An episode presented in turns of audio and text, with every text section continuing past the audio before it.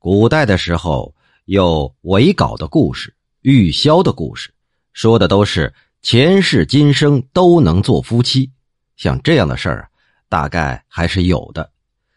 景州人李西崖就说，乾隆十年的时候参加会试，看见贵州的一个孝廉，诉说他的家乡有一个村民家生了一个孩子，刚刚会说话，那孩子开口就说。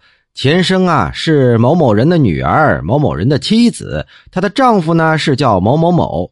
死的时候啊，丈夫年龄有多大，现在应该有多大？还说她所居住的地方距离村民家大概有四五天的路程。这些话呢，渐渐的就传开了。等到这女孩长到十四五岁的时候，那个传说中的她前世的丈夫就自己找来问她了。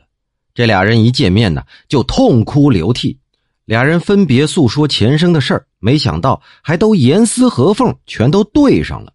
当天晚上，这俩人竟然抱了一床被子，一起就睡了。他的母亲呢，也不能制止，起了疑心，就偷听他们的谈话。熄灭蜡烛之后，他俩已经在喃喃的说一些亲热的情话了。这可不得了！他的母亲是勃然大怒，把那个号称是前世的丈夫给赶了出去。这女孩啊，因为这个气愤的吃不下饭。她那个号称前世的丈夫呢，也住在旅馆中，迟迟不肯走。过了几天，一个不留神，疏于防范，两个人竟然一起逃走了，也不知道去了哪里。这事儿可真是奇怪，自古以来就没有听说过。这真可以说是发于情而不能止于理了呀。